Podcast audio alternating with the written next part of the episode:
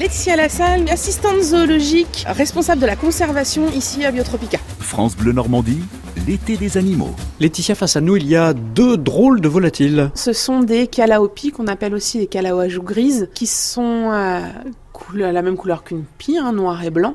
Euh, le mâle et la femelle sont assez faciles à distinguer finalement, faciles à différencier, puisque le mâle a un très gros casque, alors que la femelle a un, casque beaucoup plus petit. Euh, là, on se trouve juste devant leur maison et euh, le mâle est en train de régurgiter de la boue, notamment, pour pouvoir finir de construire le nid.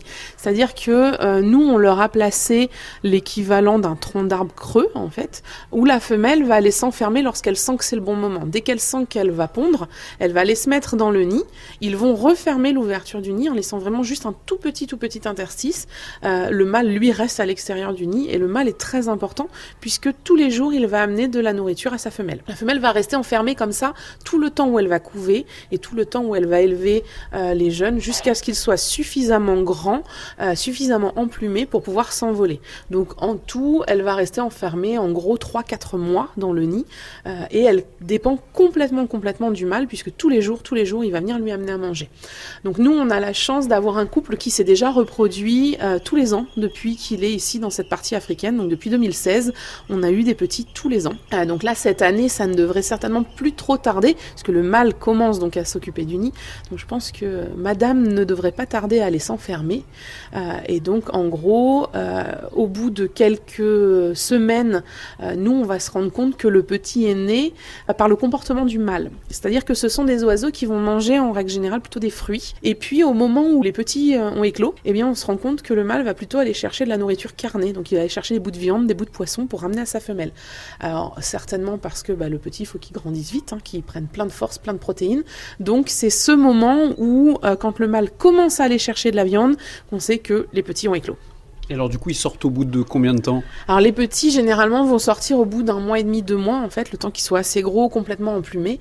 Et euh, ce qui va se passer, eh bien c'est que la femelle va casser euh, l'ouverture qui avait été refermée, hein, tout ce qui avait été remis pour refermer, toute la boue, elle va casser tout ça, elle va pousser le petit dehors et ensuite elle sortira elle. Euh, les deux, le mâle et la femelle, vont se relayer pour continuer à nourrir le petit au départ, le temps que de lui-même il aille chercher de la nourriture dans les fruits qu'on dispose pour tous nos oiseaux. Alors où est-ce qu'on les trouve, ces oiseaux? Ces oiseaux, on va les trouver en Afrique.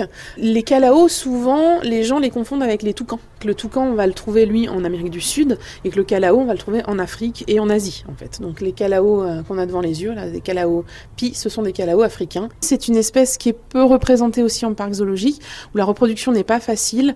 Euh, nous, je pense que si ça marche tous les ans, eh c'est simplement parce que le couple s'est trouvé. Euh, dans le sens où ces calaos, eh ce sont des couples qui sont monogames et fidèles, donc ils sont formés à vie. À partir du moment où ils se sont trouvés, bah voilà, c'est parti. Donc nous, du moment qu'il y a eu la première naissance, bah, on savait que de toute façon ça allait fonctionner, euh, puisqu'ils s'entendent extrêmement bien.